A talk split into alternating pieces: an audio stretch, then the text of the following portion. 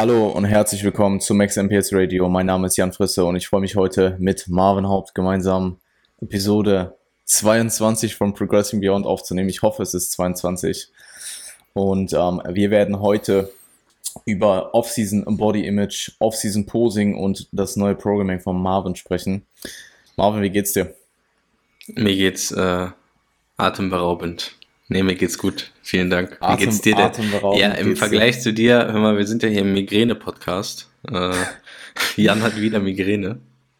Und äh, Jan hatte anscheinend auch Fieber. Ja, also einfach die Leaks. Ja, also Jan geht's gar nicht gut. Aber mir geht's sehr gut. Danke der Nachfrage. Das ist super. Ähm, nee, ich habe tatsächlich die, also die zweite Impfung, die zweite Impfung hat mich dann doch ein bisschen mehr mitgenommen als die erste. Also von der ersten habe ich eigentlich gar nichts gemerkt, außer halt minimal Schmerzen in der Schulter.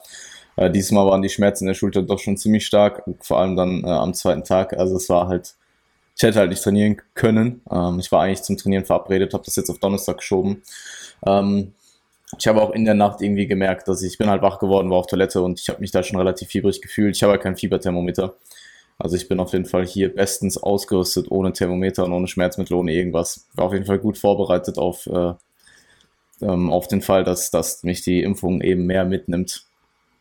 Ja. Aber jedenfalls, ja, gestern halt viel geschlafen und mir generell relativ viel Ruhe gegönnt. Ähm, und heute geht es mir dann deutlich besser. Dafür habe ich jetzt heute Migräne. Also irgendwie ist der, es, ja, es ist halt blöder Zufall.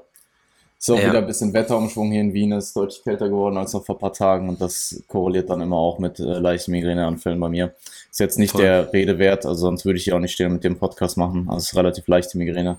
Aber ähm, ist halt immer wieder wunderbar, wenn du morgens aufstehst so und du fängst halt an, holst dein Monster aus dem Kühlschrank, setzt dich an den Rechner, plötzlich kriegst du eingeschränkte Sicht und kannst einfach nichts mehr sehen so.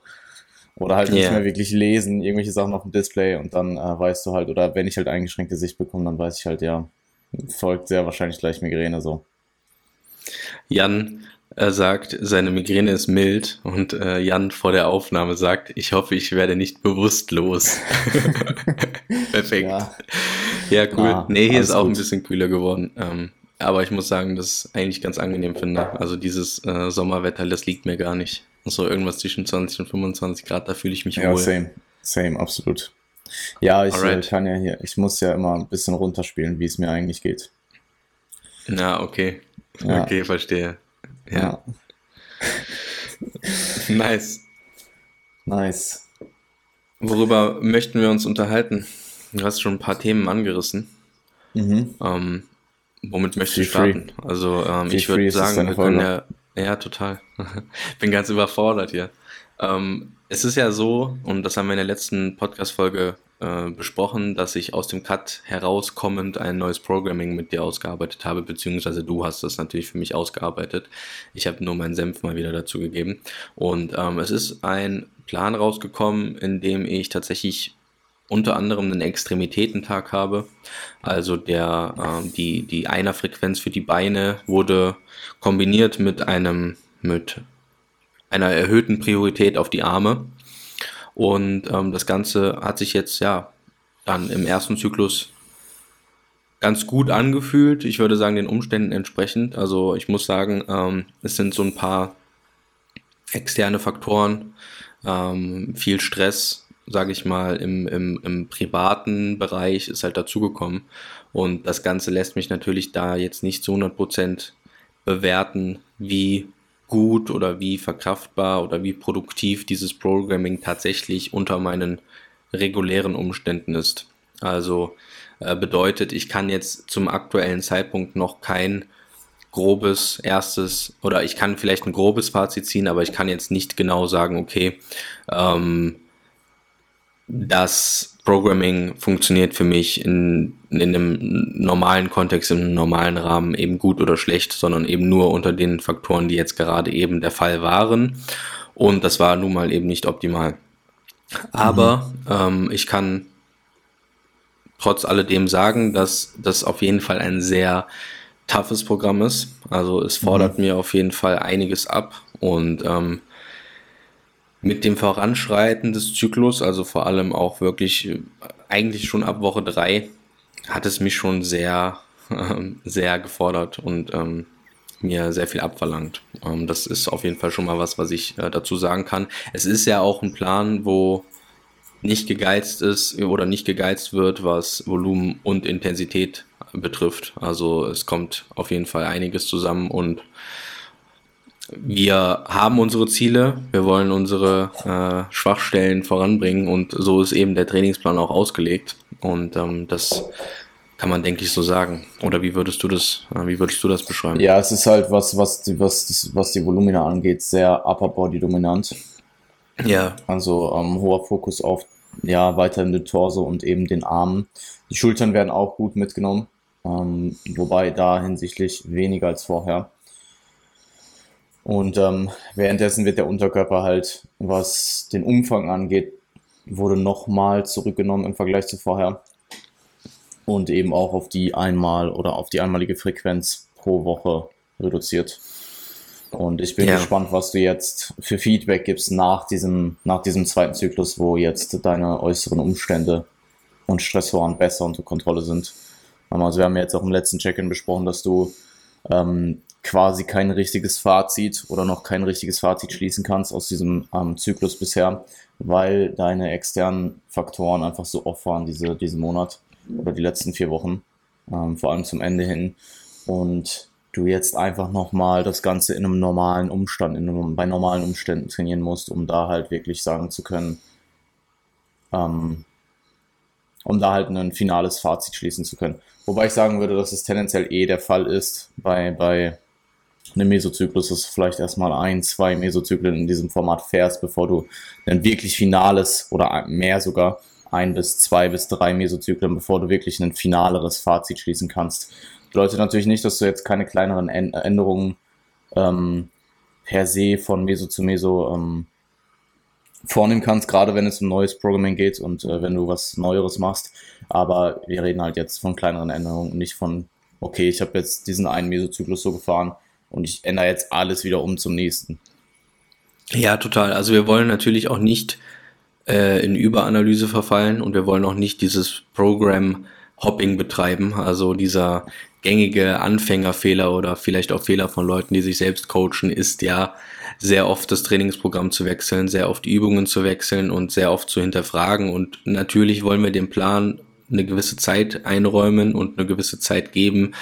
Aber ähm, wiederum würde ich sagen, sind wir beide in der Lage oder ich bin auch mittlerweile mit meinen Trainingsjahren in der Lage, auch nach einem Mesozyklus schon ein gewisses Fazit ziehen zu können, denke ich. Und ähm, das hat ja jetzt unter anderem auch dafür dazu geführt, dass wir den äh, RDL wieder mit reinrotiert haben, dass mhm. wir ähm, den Deadlift rausgenommen haben äh, dafür und ich jetzt am ersten Pulltag der Woche wieder, ja, wieder den RDL halt eben ausführe, ähm, was mich auf jeden Fall sehr freut, weil ähm, ja gut, ich muss, ich muss rückblickend sagen, ich habe ihn jetzt neun Monate nicht gemacht. Ich habe ihn ja so zuletzt in der Rotation in Wien gehabt, als ich in Wien war. Du erinnerst dich vielleicht, ähm, wo wir mhm.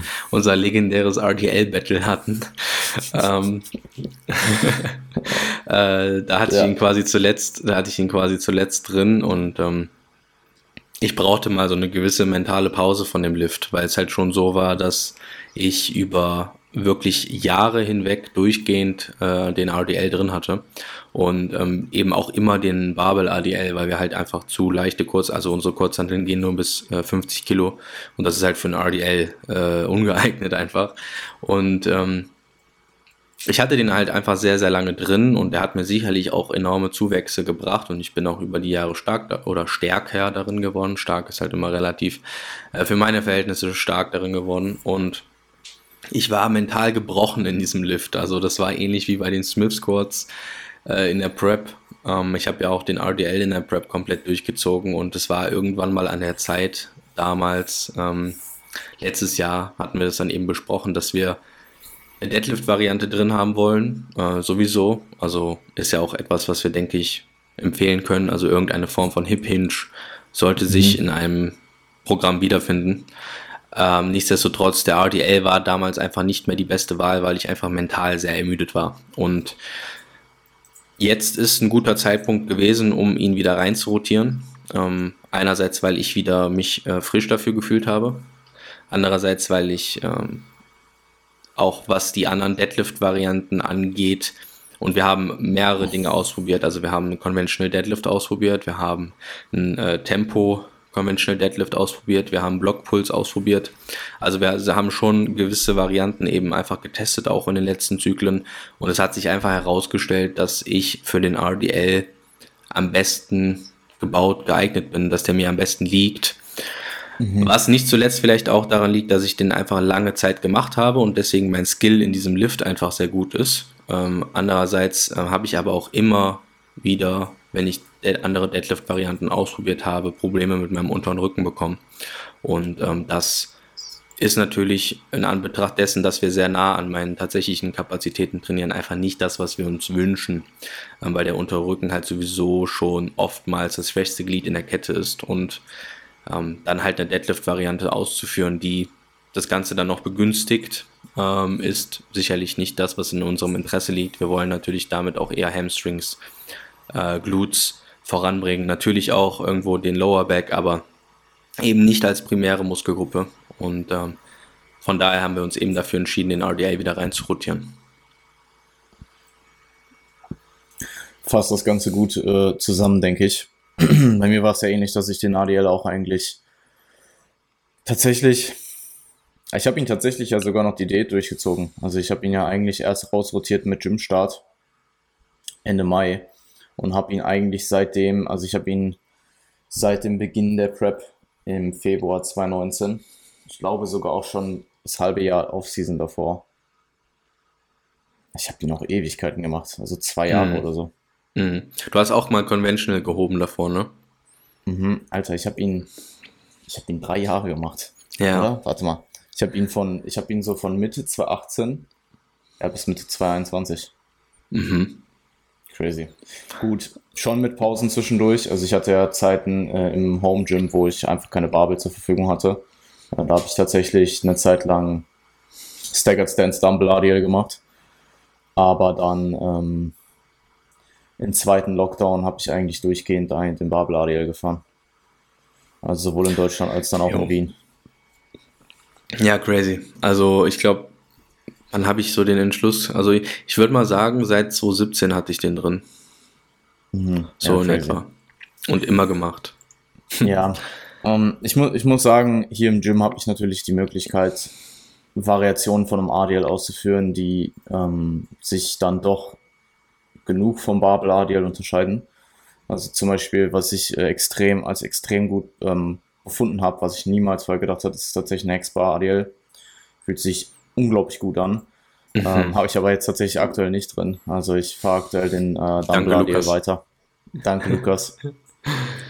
ähm, und die fühlen sich halt auch super an. Also, äh, also super in einem Kontext, wie sich halt ein schwerer ADL anfühlt. Ähm, weil ich sagen muss, dass ich ihn jetzt an dritter Stelle habe. Also ich habe ihn mit deutlich mehr Vorbelastung, als ich ihn vorher ausgeführt habe. Also mit Vorbelastung primär im Lat und in den Hamstrings. Und es fühlt sich dann doch nochmal anders an. Ja, ich habe auch, ähm, bei mir ist ja auch, auch, noch Vorbe Vorbelastung hast, im Lat. Ja. ja. ja, voll. Ist aber tatsächlich auch was, ähm, wo ich sagen würde, das ist eine, eine positive Erfahrung. Ich mache das ja jetzt auch schon was länger vom Hip Hinge und ich habe einfach, äh, was die Stabilität im Oberkörper angeht, auf jeden Fall davon profitiert. Mhm. Also ja, ähm, kann man auf jeden Fall mal einen, einen Try geben, äh, wenn man das ja, nicht gemacht halt, hat. Es ist halt, es ist halt unkonventioneller, sag ich mal, mm, als mhm. herkömmlich den ADL einfach an, an, erster Stelle zu machen. Aber je nachdem, was halt auch die Priorität ist, ähm, an, dem, an einem Trainingstag oder generell in dem, in dem Programming, kann man da durchaus mit, mit Übungssequenz, mit, mit einer anderen Übungssequenz fahren. Ja, ist ja bei mir genau das, ne? Also eben mhm. Lat als Priorität und dann halt eben Lat-Movement vor dem RDL. Ähm, ja, wie du beschrieben hast, in der Praxis dann bei mir so umgesetzt. Ich habe übrigens gerade in einer Sekunde mit meinem Stream Deck deine Sheets und dein, deine Bilder geöffnet. Wow. Hast du einen Code am Start oder? Nee, habe ich nicht. Hast du nicht? Ich habe keine, hab keine Codes. Okay. Wann kommt, wann ja. kommt Jan Frisse, Jan Frisse Nutrition? Also nicht aus Nutrition, aber Jan Frisse Nutrition. Bald eigene ah. Supplements. Max MPS. Max, ja. MP, ja, wie auch immer. Gut, ähm, was wolltest du denn ja, mit meinen MPS Sheets? Max gibt's schon. MPS Max gibt's schon. Hm, ich meine schon. Okay. Interessant. Ja. Äh, was war deine Frage? Ich du wollte, wolltest ähm, was mit meinen Sheets? Ich wollte, ich wollte auf deine Fotos überleiten. Ach so, ähm, ja, die kannst du machen. Fotos mit, mit 95 Kilogramm. Mhm. Ähm, jetzt nach der Posing-Session, die wir, war es letzten Donnerstag? Letzte Woche irgendwann. Es war, let, es war, es war Mittwoch, glaube ich. Es war vor einer Woche, wenn mich nicht alles täuscht. Es war irgendwann letzte Woche. Ja, hab, ja. Also Zeitempfinden aktuell ist anders schlecht. Also, ja. um, ähm, es war unsere erste richtige offizielle Posing-Session tatsächlich. Also wir haben ja, vorher voll. immer mal so live äh, in Wien oder mal so zwischendurch ähm, im, im Airbnb damals äh, bisschen Posing gemacht, aber mhm. so richtig offizielle Online-Skype, äh, Online-Coaching. Oder bei der, bei der GNBF auf Toilette. Ja, I, uh, One Day Out. Ja, ja, das waren Zeiten. Das mhm. ist einfach zwei Jahre her bald. Äh, jedenfalls war das unsere erste richtige Posing-Session und wir haben auf jeden Fall ein paar neue Variationen ausgetestet. Äh, unter anderem äh, deine, deine äh, neue Sidechest-Variation, die du ganz gerne mal austestest. Meine, also meine es ist nicht, neue Es ist offensichtlich, ist offensichtlich nicht Jans Erfindung, ja, aber. Nein, ich äh, habe sie tatsächlich von Lukas. Also, ja. na, ich muss, ich muss nochmal, also Valentin hat sie mir damals auch schon, ich weiß nicht, ob wir sie ausprobiert haben, aber er hat mir gesagt, dass das potenziell eine Möglichkeit ist, dass man das ausprobieren kann. Und ich könnte mir, ich glaube, wir haben es schon ausprobiert, das sah aber damals nicht gut aus. Und ich habe sie dann auch verworfen, für mich erstmal so, weil ich habe sie halt nicht genutzt. Und äh, jetzt dann mit Lukas in der Session, beziehungsweise generell, ich habe sie ja gesehen, bei Lukas vorher macht sie ja so, ähm, haben wir sie nochmal ausprobiert und ich habe sie tatsächlich seitdem auch vermehrt in Posing-Sessions mit Athleten ausprobiert und vielen steht die tatsächlich sehr, sehr gut. Nicht jedem, also das muss man an der Stelle auch sagen. Ich habe jetzt auch Leute dabei gehabt, wo es halt einfach nicht besser aussieht. Aber ähm, ja, tatsächlich von den drei Athleten, die ich für den Herbst jetzt gerade vorbereite, stehen sie, äh, stehen zwei sie halt ziemlich gut. Mhm. Ja, ähm, sieht auf jeden Fall. Ich muss sagen, ich finde es ein bisschen gewöhnungsbedürftig. Ähm, von der, von der Pose als solche. Ich muss auch sagen, mir hat sie jetzt bei mir, okay, jetzt gerade in der Offseason, wo wir gerade sind, so was die Form angeht, sah sie schon besser aus. Ich kann mir aber auch sehr gut vorstellen, dass es äh, Lean eben nicht mehr so ist. Also äh, man ich muss sich das... gerade vorstellen, dass es gerade Lean so aus, noch besser aussieht. Okay, okay. Ja, also man muss natürlich, und das kann man, denke ich, äh, allgemein gesprochen sagen, immer etwas unterscheiden zwischen Offseason und Prep-Posing. Also ähm, was in der Offseason halt äh, sehr gut aussehen kann, kann in der Prep äh, weniger gut aussehen und andersherum. Und letztlich entscheidend ist ja nicht das Posing in der Offseason, sondern einfach das Posing, was du auf der Bühne präsentieren kannst. Und das ist nun mal das Posing ohne Körperfett. Und äh, manche Muskelpartien fallen halt etwas ab, manche äh, werden halt ein bisschen besser. Und äh, da muss man dann halt eben präzise arbeiten und äh, möglichst auch ähm, kleinere Feinheiten halt eben versuchen zu verbessern. Und ich glaube, ähm, dass das auf jeden Fall etwas ist, wo man nicht früh genug mit starten kann, ähm, vor allem auch als Coach. Und ähm, ich meine, du hast es eh schon mal angesprochen. Ähm, Posing bei verschiedenen Coaches kann sich durchaus auch mal lohnen, weil jeder halt eben ein Auge für gewisse Sachen hat und jeder halt gewisse Einzelheiten oder Kleinigkeiten mit in den Prozess einbringen kann. Und eben halt auch, weil oftmals vier oder sechs Augen ähm, besser sein können als zwei. Und ähm, ja, so haben wir da jetzt gerade mal so ein bisschen Fundament gesetzt, so ein paar Kleinigkeiten verändert. Ähm, und du warst ja auch ganz zufrieden, oder? Mhm, absolut. Ja, also ich glaube, ähm, du hast jetzt einfach, wir haben da in dem Fall, also klar, du, ich meine, es, es geht ja auch einfach da, damit einher, dass du schon auf der Bühne warst. Aber wir haben natürlich hier, die Lernkurve ist natürlich gerade am Anfang doch recht hoch. Und das sehe ich ja jetzt auch in den Fotos, die halt direkt besser sind, dass wir da auf jeden Fall nochmal ordentlich was rausgeholt haben. Und äh, klar, also Posing äh, zahlt sich immer aus. Und wenn man dann eine Zeit lang mit jemandem gearbeitet hat, was Posing-Coaching angeht, kann es sich auch durchaus lohnen, wie du schon gesagt hast, nochmal woanders sich Input zu holen. Weil irgendwas gibt es meistens immer, was die andere Person dann nochmal sieht oder vielleicht potenziell einfach anders machen würde als die ja. erste Person und dann probiert man es aus und dann findet man vielleicht nochmal einen Weg, es doch nochmal ein bisschen besser zu machen für dich als Individuum. Ähm, aber ja, also. Finde ich halt auch sehr wichtig, weil Posing ist ja auch oftmals auch ein Stil. Also es wird ja ein gewisser Stil mit in eine Pose oftmals reingebaut und verschiedene Coaches haben verschiedenen Stil in ihren Posen. Mir gefallen Sachen besser, teilweise, die dir weniger gut gefallen. Dir gefallen mhm. Sachen vielleicht besser, die einem Lukas weniger gut gefallen und so weiter. Also irgendwo hat jeder so ein bisschen seine eigene Note, die er dort mit reinbringt. Ne? Ähm, nichtsdestotrotz, ich glaube, gerade was so die ähm, Rückenposen angeht, äh, war es ja schon so, also ich, ich habe auch fairerweise seit 2019 nicht mehr wirklich Posing geübt und habe das halt nur noch in den Form-Updates gemacht. Ähm, mhm. Was jetzt seit längerer Zeit einmal pro Woche ist, aber das war halt auch nicht immer so. das war halt auch äh, teilweise weniger. Äh, Gerade nach der Prep, wo die Gewichtszunahme dann doch recht rapide war. Ja, da war halt eben wenig mit äh, Posing und wenig mit Fotos. Ähm, dementsprechend bin ich, was das Posing-Game anging, einfach was meine eigene, was meinen eigenen Posing-Prozess angeht, äh, etwas off gewesen einfach. Ähm, aber war auch ganz interessant, das Ganze mal aus der anderen Sicht zu sehen, weil ich ja sonst immer der bin, der halt da sitzt, wo du saßt dann eben und dann halt äh, mhm. die, die Anweisungen gibt. Und selber Absolut. mal dann in der Position zu sein und äh, sich ähm, da einen abzuschwitzen.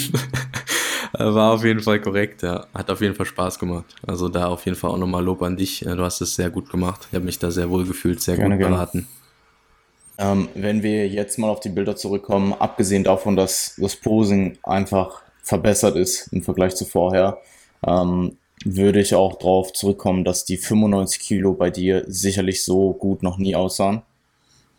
Und ähm, dass wir hier wieder diesen Punkt erreicht haben, wo wir die 95 Kilo jetzt zum Beispiel auch von vorherigem Jahr nehmen können, das Ganze nebeneinander stellen können und ja, man dann einfach anhand dieser dieses gleichen Körpergewichts, ähm, anhand von Körperkomposition und auch einfach sichtbar mehr Muskulatur ähm, gut Fortschritt feststellen kann. Und ich denke, da ist gerade im Bereich ähm, Delts und Rücken ist es gut vorangegangen. Auch die Beine sind tatsächlich besser geworden, auch wenn wir da ja tatsächlich keine hohe Priorität drauf gelegt haben. Und ich bin gespannt, was äh, die nächsten 95 Kilo bringen. Die wird es ja dann voraussichtlich tatsächlich erst nächstes Jahr, irgendwann Mitte nächsten Jahres erreichen, vermutlich. So in die Richtung. Super crazy. Ähm, ja. Und jetzt ist eben das Ziel, langsam weiter hochzugehen. Also Richtung, äh, langsam Richtung 100 Kilo wieder und dann von diesen 100 Kilo den längeren Cut zu starten auf ja, Richtung mit, mit 80er, ähm, um dann da zu erhalten, beziehungsweise ganz langsam, sehr, sehr noch konservativer hochzugehen und dann eben da die Prep zu kickoffen in 2023. Ich habe sehr, sehr, sehr Bock auf die Form im mittleren 80er-Bereich, muss ich sagen. Also äh, ich freue mich da schon sehr drauf. Nichtsdestotrotz ähm, habe ich auch gerade sehr viel Spaß an der aktuellen Phase. Also ähm, es ist ja jetzt so gewesen, dass ich mit knapp 94 Kilo aus dem Cut rausgekommen bin, ähm, wo man halt fairerweise sagen muss, da war ich auch flach, also da war halt mit Carbs nicht so viel. Ähm, dementsprechend bin ich jetzt mit knapp 95 Kilo dann auch voller gewesen. Also der Look war einfach voller und ist vermutlich dann auch einfach mein tatsächliches geladenes Gewicht gewesen. Und jetzt gerade bewege ich mich so weiterhin in diesem 95 Kilo Bereich und das eigentlich tatsächlich auch schon seit relativ am Anfang des Zyklus, des letzten mhm. Zyklus. Also es ist jetzt schon wirklich auch eine konservative Rate of Gain ähm, aktuell. Wobei man ja auch sagen muss, dass wir uns schon über eine potenzielle, ähm, einen potenziellen Bump in den Kalorien unterhalten haben. Also, ähm, dass das auf jeden Fall aktuell eine Option ist, weil es ja dann doch fast schon ein Gewichtshalten ist, statt einer sehr langsamen Gewichtszunahme. Ähm, was aber wiederum auch darauf zurückzuführen ist, und da sind wir wieder beim Punkt, was ich anfänglich angesprochen habe, ähm, es war einfach sehr viel was außerhalb von Bodybuilding für mich in den letzten zwei Wochen stattgefunden hat, was mich etwas hat äh, weniger akkurat essen lassen. Also ich war einfach nicht ganz so genau, wie ich mir das normalerweise von mir wünschen würde. Es war nicht so, als hätte ich gar nicht getrackt. Also es war nicht dieser äh, ganz oder gar nicht Ansatz. Ähm, sondern ich habe eben versucht, aus der Zeit das Beste zu machen und so genau wie möglich zu arbeiten und habe es ähm, ja glücklicherweise geschafft, mein Gewicht zu halten. Ähm, normalerweise bin ich eher so der Typ, der in solchen Phasen, wo es nicht so genau ist, äh, mit dem Gewicht eher nach oben schießt. Ähm, was diesmal nicht der Fall ist. Also ähm, bin ich da äh, eigentlich sogar ich will nicht sagen, ich bin ein bisschen stolz drauf, aber ich bin schon stolz drauf, dass ich es äh, gemanagt habe in der Zeit, wo halt, wie, wie gesagt, einfach viel zu tun war äh, mein Gewicht dort zu halten, wo wir es halten wollten. Und ähm, jetzt schauen wir, wie sich das diese Woche entwickelt, entscheiden dann danach. Ne? Du bist, ja, du bist ein halbes Kilo hoch jetzt innerhalb der ersten vier Wochen. Okay, also es ist doch was angestiegen, ja. Ja, ein halbes Kilo seit der Diät halt, also es ist definitiv nicht viel. Und mhm. äh, ich werde die Kalorien auch jetzt, die Kalorien werden dann auch erhöht. Also ziemlich, ziemlich sicher kommt dann, kommt dann der erste Bump. Ja. Ansonsten. Ja, ich fühle mich sehr wohl. Also ähm, muss wirklich sagen, ich habe damals, als ich angefangen habe zu trainieren, war ich eher so der, ähm, der Mopplige, also ein bisschen übergewichtiger und ähm, hatte so meine 90 Kilo. Ich war für, also ich war 1, ich bin 1,73, war damals auch 1,73, ähm, habe 90 Kilo gewogen, halt ohne Muskulatur. Ähm, Wobei jetzt wahrscheinlich wieder zwei, drei Leute sagen werden, nee, dicke Beine hattest du schon immer. Ja, weil ich fett war, Bro. Aber ähm, jedenfalls, ich hatte halt 90 Kilo und habe mich sau, sau, sau unwohl gefühlt in meiner Haut. Und ähm, jetzt, sechseinhalb Jahre später, habe ich quasi 95 Kilo und mir geht's gut damit und ich fühle mich wohl und ähm, ich habe ein ganz anderes Vitalitätsgefühl als damals. Ähm, fühle mich auch vom, vom Body-Image einfach viel wohler. Und ähm, das ist vielleicht ein Punkt, wo man an der Stelle auch nochmal in die Allgemeinheit ansprechen kann. Ein bestimmtes Körpergewicht zu erreichen, ist in den allermeisten Fällen gar nicht das tatsächliche Ziel. Die allermeisten Leute stellen sich unter einem gewissen Körpergewicht X immer eine Optik vor. Ja, und äh, wenn jemand sagt, mein Ziel sind 75 Kilo zu erreichen, dann ist das, was du eigentlich sagen möchtest. Ich möchte mit 75 Kilo so gut aussehen, dass ich mich wohlfühle. Und du denkst dann, dass das eben mit diesem Körpergewicht der Fall sein wird. Was aber dein eigentliches Ziel ist, ist, du möchtest nackt gut aussehen. Oder du möchtest dich, wie gesagt, in deinem Körper wohlfühlen. Das bedeutet, mit anderen Worten, ähm, dein Körpergewicht ist ein schönes Tool und anhand des Körpergewichts kannst du sehr gut steuern, in welche Richtung es geht und äh, wo du dich gerade befindest und was mit deinen Kalorien gerade passiert und so weiter. Aber eigentlich ist es nur dazu da, um deine Optik in eine Richtung zu lenken, das Körpergewicht. Und ähm, das ist auf jeden Fall ein Punkt, den man verinnerlichen sollte, weil das glücklich sein oder das sich wohlfühlen ähm, sollte nicht mit der Zahl auf der Waage zusammenhängen, sondern einfach damit, was du fühlst, wenn du in den Spiegel schaust.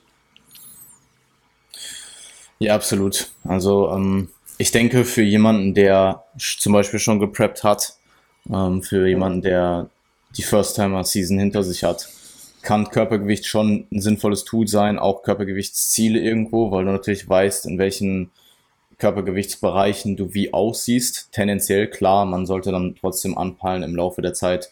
Ähm, wenn du natürlich, vorausgesetzt jetzt du warst, hat ein gewisses Conditioning, am Start willst du natürlich trotzdem im Laufe oder willst du im Laufe der Zeit schwerer werden.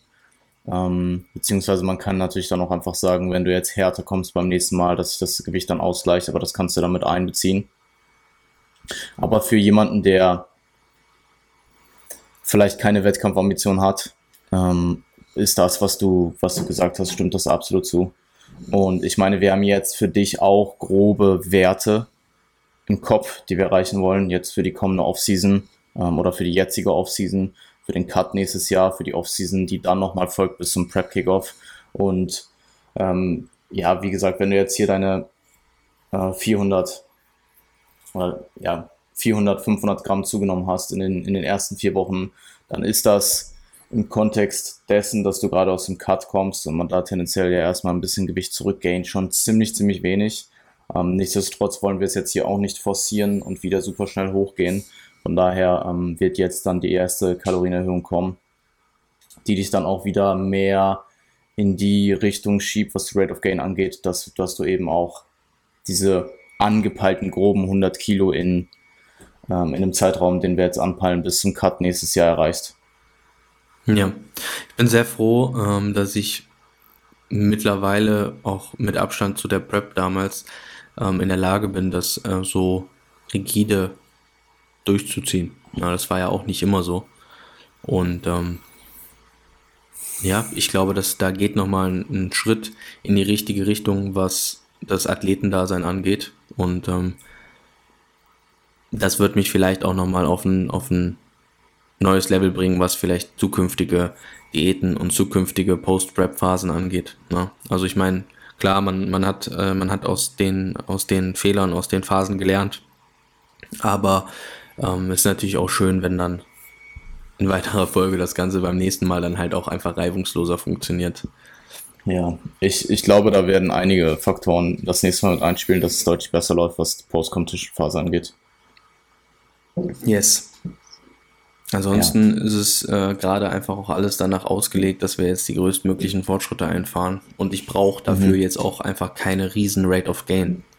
Ähm, ich bin ja immer noch nicht lean, lean. Also, weißt du, wir, wir haben natürlich ja. jetzt gut was an Körpergewicht abgeworfen. Ähm, was wolltest du dazu sagen? Du bist einfach, du bist, hast einfach eine gute Form mit guter Trainingsperformance, um jetzt halt langsam drauf zu packen.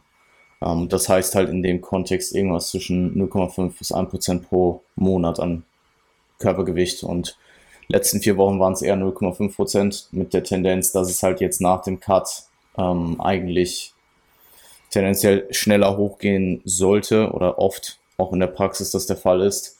Dementsprechend werde ich die Kalorien ein bisschen anheben, aber jetzt auch keine drastischen Sprünge machen. Also ja, ja 100, 200 Kalorien oder so. Ja, also 100, 100 Kalorien in dem Rahmen, 100 bis 150 Kalorien. Und dann schauen wir, ähm, wie du darauf anspringst. Ja. Würdest du das generell auch empfehlen, in so kleinschrittigen äh, Bereichen zu arbeiten? Es kommt ein bisschen auf, es kommt auch da wieder auf den Kontext an. Also wenn du jetzt, ähm, wenn es jetzt in einem, in, einem, in einem ähnlichen Kontext, wie du dich befindest, wenn es darum geht, dann ja. Wenn es jetzt darum geht, dass jemand Woche für Woche, obwohl er im Aufbau ist, ein halbes Kilogramm verliert, so, dann nicht. Weil dann geht es eher darum, okay, du bist gerade in einem, in, einem, in, einem, in einem Defizit eher und du willst ja von einem Defizit weg in den Überschuss. Und dann mhm. wirst du vermutlich mit 150 oder 100 Kalorien nichts auswirken. Mhm, ja, Weil ähm, ein Defizit Logo. muss ja auch, ein Defizit muss ja auch irgendwo, damit du wirklich signifikanten Gewichtsverlust siehst, ausreichend groß sein. Und wenn das der Fall ist, dann bist du halt safe mit 100 Kalorien oder ziemlich sicher mit 100 Kalorien immer noch im Defizit oder at best auf Maintenance. Ähm, wahrscheinlich eher immer noch im Defizit.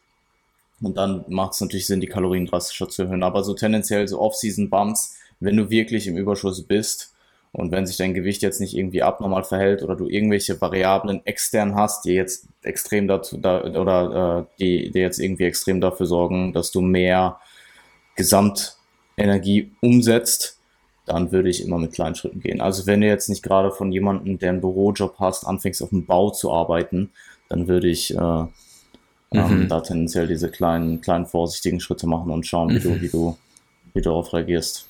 Weil du kannst ja dann immer noch weiter anziehen wenn, wenn du merkst, dass es zu wenig war.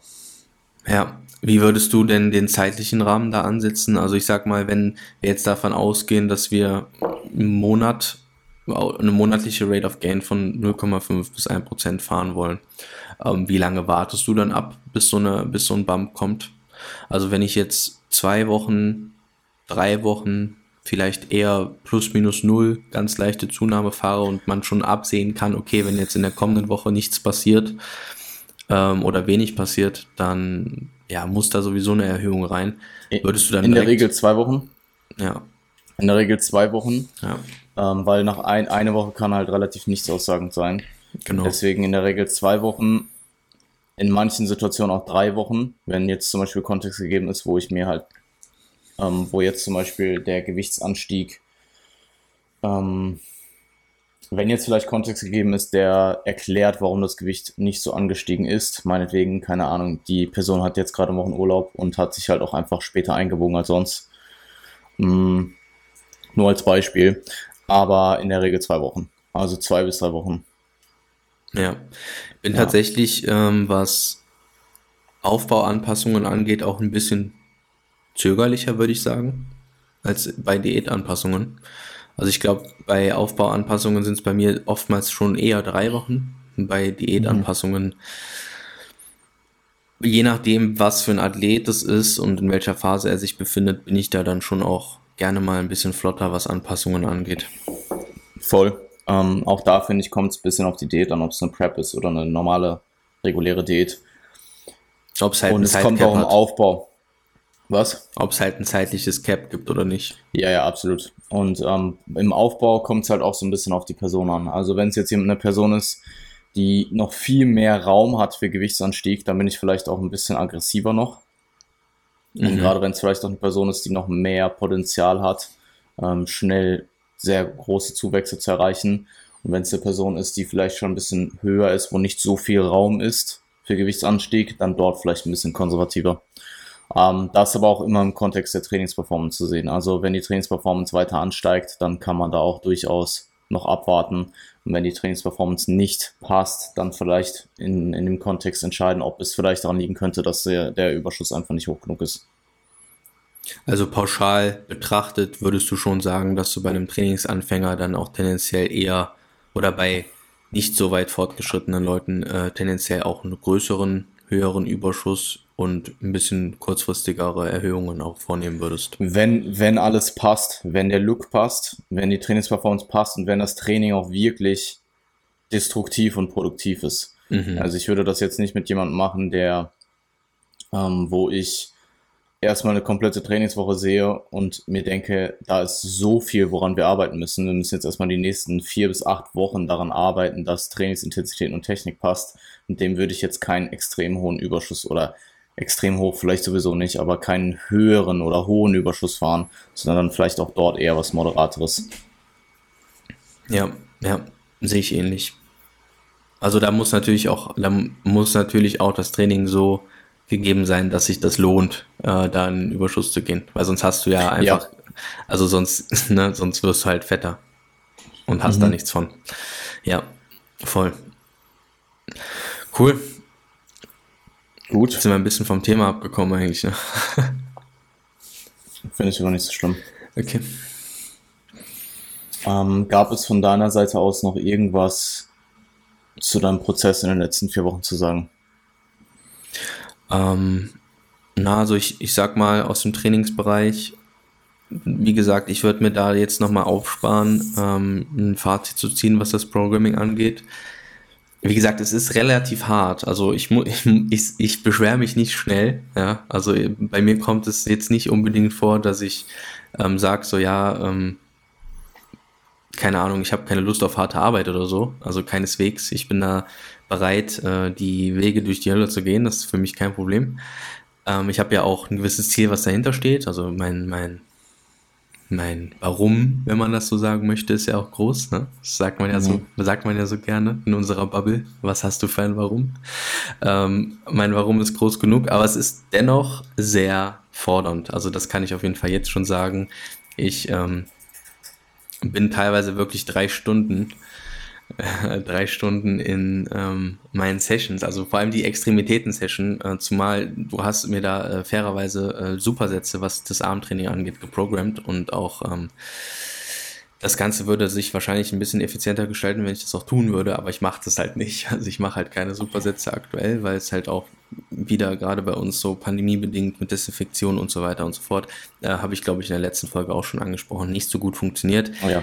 ähm, was ich damit sagen will, ist, es zieht sich teilweise wirklich und ähm, da mental in allen Sätzen auch bei den Intensitäten drin zu bleiben, ist auf jeden Fall etwas, was sich als eine Herausforderung herausgestellt hat. Und ähm, deswegen, wie gesagt, wenn sich die anderen, wenn, wenn sich, wenn, wenn mein Alltag wieder etwas mehr Alltag ist und etwas weniger Chaos, ähm, die externen Faktoren sich äh, reguliert haben und ein bisschen mehr Balance da ist, dann kann ich da einfach ein bisschen ausführlicheres Fazit zu abgeben. Ähm, deswegen, wie gesagt, aus der Trainings, aus dem Trainingsaspekt ähm, ist, denke ich, soweit gerade alles gesagt. Und ähm, ja, über den Ernährungsteil haben wir ja auch soweit gerade gesprochen. Ähm, dieser Wohlbefinden-Aspekt ist halt bei mir auch aktuell etwas, was ich als einen großen Win abstempeln würde. Ähm, wie gesagt, mhm. weil einfach dieser, dieser Wohlfühlfaktor bei dem Körpergewicht in der Phase so weit noch weg vom Wettkampf und mit dem Ganzen drumherum echt einfach etwas ist, was mir gerade sehr gut gefällt. Und da bin ich, äh, bin ich sehr froh drum, weil ähm, man muss ja auch, man muss ja auch bedenken, du bist als Bodybuilder ja immer so sehr fixiert auf den nächsten Wettkampf, aber dazwischen liegt halt einfach auch sehr viel Zeit. Also das sind jetzt zwischen 2019 und 2023 vier Jahre offensichtlich, ne? Und wenn ich mich in den ganzen vier Jahren in meiner Haut nicht wohlfühle, ähm, dann sind das vier Jahre meines Lebens, wo ich halt zwischen in, in meinen frühen Zwanzigern mich einfach in meiner Haut nicht wohlfühle. So, und das ist mhm. ja auch irgendwo, wenn man das dann halt sich in 40, 50 Jahren mal durch den Kopf gehen lässt, wahrscheinlich nicht Sinn der Sache. Weißt du, was ich meine? Es gibt einfach im Bodybuilding Phasen, wo du dich wohler fühlst und Phasen, wo du dich nicht so wohl fühlst. Und, äh, es, gilt, es gilt beide zu akzeptieren. Das heißt aber nicht, dass du dich in diesen vier Jahren Off-Season nie wohlfühlen solltest. Eben. Eben. Oder es strebsam ist. Eben. Weil das natürlich auch mental was mit dir macht. Total. Und deswegen geht es mir mental ja auch unter anderem gerade einfach sehr gut damit, weil ich merke, ja. dass ich, dass es mental gerade in die andere Richtung damit geht, was das Body Image mhm. betrifft. Also mir geht's nie, also mir geht's nie katastrophal schlecht oder so. Also mir geht's eh gut. So, ich bin, ich bin happy, wie alles läuft, weißt du, aber ähm, aus dem Bodybuilding, aus der Bodybuilding-Sicht mit meiner aktuellen Form und dem Ganzen drumherum, würde ich sagen, das Gesamtpaket ist gerade einfach sehr gut. Geht es mir einfach gerade sehr gut mit. So. Ja. Nice. In diesem Sinne. Gut. Ähm, würde ich sagen. Ich habe nichts mehr zu sagen. Hast du noch was zu sagen? Wir können auch gerne noch. Ich habe tatsächlich auch nichts mehr zu sagen. Schön. Wir hören uns dann in zwei Wochen wieder. Yes. Ähm, bin ich wieder zurück in Wien. Hoffentlich diesmal mal eine Folge ohne Migräne. Meinst du, das kriegen wir hin? Ja, ich, ich denke schon. Also ich, ich hoffe es. Es klingt Alright. so, als hätte ich andauernd Migräne. Ja, du hattest letzte Folge hattest du auch Migräne. Das war aber voll der Zufall. Also ich habe halt, also mal mehr, mal weniger. Mal habe ich auch einfach ein halbes Jahr nichts. Dann habe ich halt mhm. manchmal einfach zwei Tage hintereinander was. Oder so.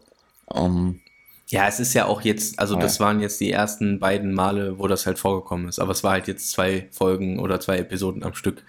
Ähm, deswegen ja, wir haben aber auch irgendwann mal über Migräne im Podcast geredet. Das war ja, aber nicht letztes Mal. Das, doch, das war letztes Mal, oder? War das letzte? Nee, ich glaube nicht. Mal. Oder war das das Mal davor? Das Letzte Folge war die, war die Lukas-Folge, wo du über das Coaching gesprochen hast. Ja, ich weiß. Die Lukas-Folge. Wir, haben auf jeden Fall mal, wir haben auf jeden Fall mal über äh, Migräne gesprochen. Ja. Alright. Ja. Alles klar.